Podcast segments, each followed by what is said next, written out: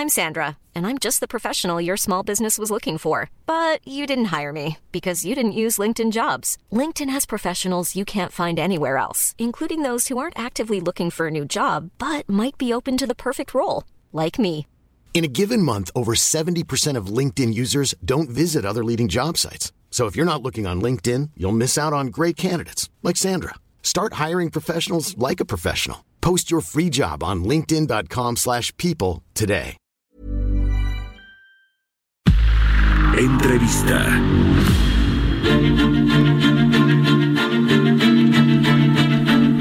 Bueno, le contaba eh, hace rato aquí en el programa sobre este debate que hay en torno a la subcontratación laboral, el famoso outsourcing para eh, pues que sea regulado en México. Se llevaron a cabo ya en el Congreso eh, Federal eh, estos parlamentos abiertos en los cuales pues todos los involucrados en el sector laboral van a poner sus puntos de vista, proponer sus iniciativas, sus reformas, sus cambios, los cambios a la Ley Federal del Trabajo, etcétera y bueno, pues es un tema muy amplio que tiene muchos, muchos enfoques, muchos matices.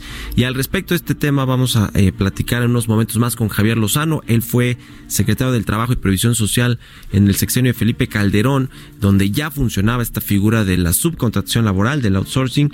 Y ahora lo que se busca hacer es eh, que sea muy, muy rígido, decía eh, Germán Martínez, quien también fue funcionario en el gobierno de Felipe Calderón, en este, y en este gobierno fue director del IMSS por un periodo corto, un periodo fugaz, ahora es legislador, es senador, pero él decía que no hay subcontratación ni buena ni mala, sino hay subcontratación laboral ilegal, ilegal.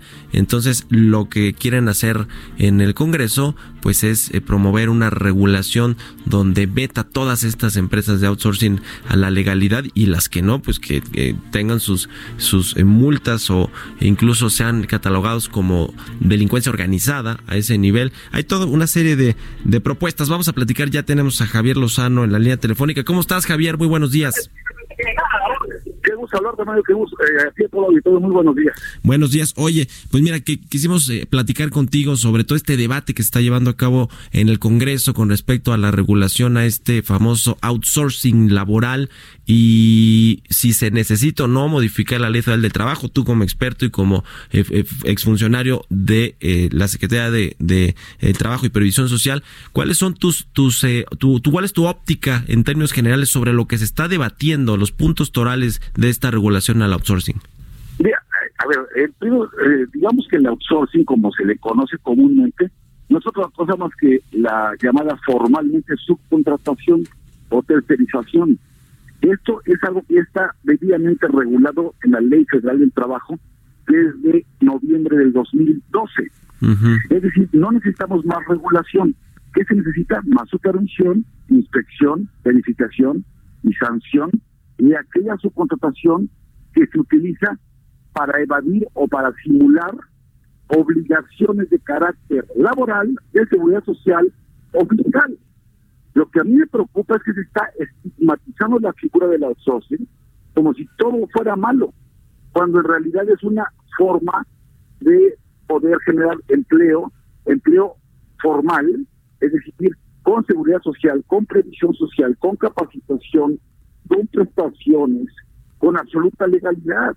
Y tenemos cerca de 7 u 8 millones de empleos formales en nuestra economía que se dan gracias a esta figura de la subcontratación.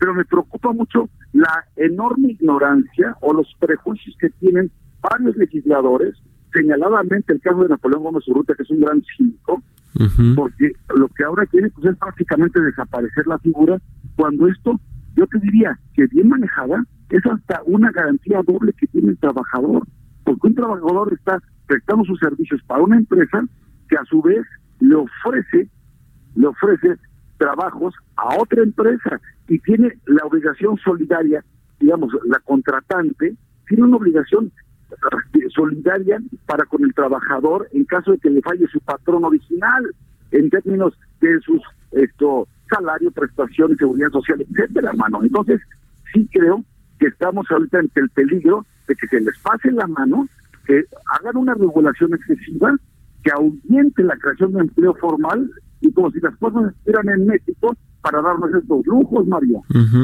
Sí, eh, hay, hay algunas eh, propuestas, digamos, más moderadas ahí. Ricardo Monreal ha propuesto, y también las empresas, que se cree un registro de empresas de subcontratación para que tenga un orden. Si había un, poco de desorden en este, en este tema, pero y que se aplique la ley, como tú dices, no necesariamente que se catalogue o tipifique como delincuencia organizada, casi, casi quien, quien cometa cualquier er, errorcito en, en, en el pago de la seguridad social de los trabajadores trabajadores o cosas por el estilo y que utilizan estos esquemas de outsourcing. ¿Qué, qué, otras cosas, digamos, se tendrían que subir a la mesa para que eh, las posturas radicales como la de Napoleón Gómez Urruta, Urrutia, Germán Martínez, este Martí Batres, todos ellos que, que, quieren eh, pues eh, que haya incluso penas retroactivas para quienes ya utilizaron estos esquemas? además, como bien lo dices, ah, llegan al absurdo hasta de plantear cuestiones este, retroactivas inconstitucionales.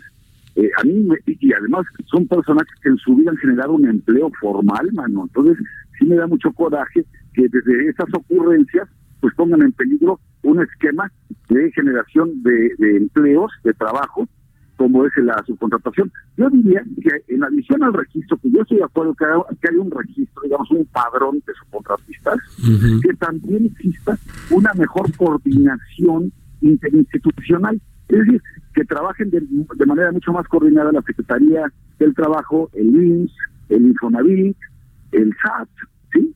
Y bueno, pues incluso la Procuraduría Fiscal, pero pero no con esta amenaza de catalogarlo todo como si fuera delincuencia organizada. La verdadera delincuencia organizada ya sabemos dónde está, hombre, y tienen que ir por ellos, pero no, porque que haya un esquema de subcontratación que piense que, que todo el mundo esté evadiendo la ley.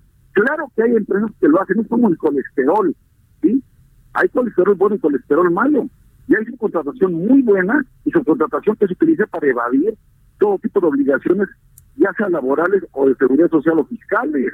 Entonces, vayan por ellos, pero los que estén trabajando en orden, déjenlos en paz, hombre, porque de por sí dice que ha sido la peor generación de empleo formal en muchos años, en una década, que la economía no se está moviendo, y encima de todo quieren desincentivar esta forma que se tiene de contratar personal cuando a lo mejor, mira, hay, razones de temporalidad, tú piensas en la temporada alta, en el, turismo, pues no todo el mundo tiene que tener contratado a todo el personal todo el tiempo. Entonces, entendamos que esa es la lógica y la flexibilidad laboral que necesitamos como economía, pero que no que no maten este esquema como si fuera todo todo negativo, porque te digo, en mucho es por ignorancia, por desconocimiento de lo que ya dice la ley de cómo funciona la economía.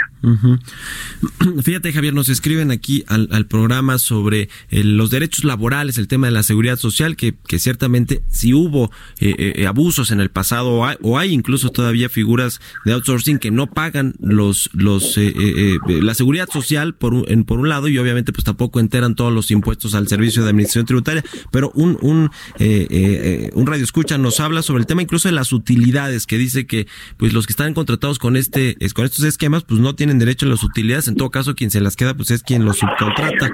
Eh, ¿cómo ves este tema de, de tú crees que sí se tiene que mejorar de, de cualquier forma la el, el pues los derechos laborales y, y, los beneficios que obtiene cualquier trabajador formal que está contratado en una nómina eh, directamente con una empresa pero fíjate no solamente es un tema de la subcontratación en general estos esquemas que ves que no le que no le pagan completo al trabajador o que subcoticen el seguro social o que no les dan utilidades no es algo privativo de la subcontratación o del outsourcing.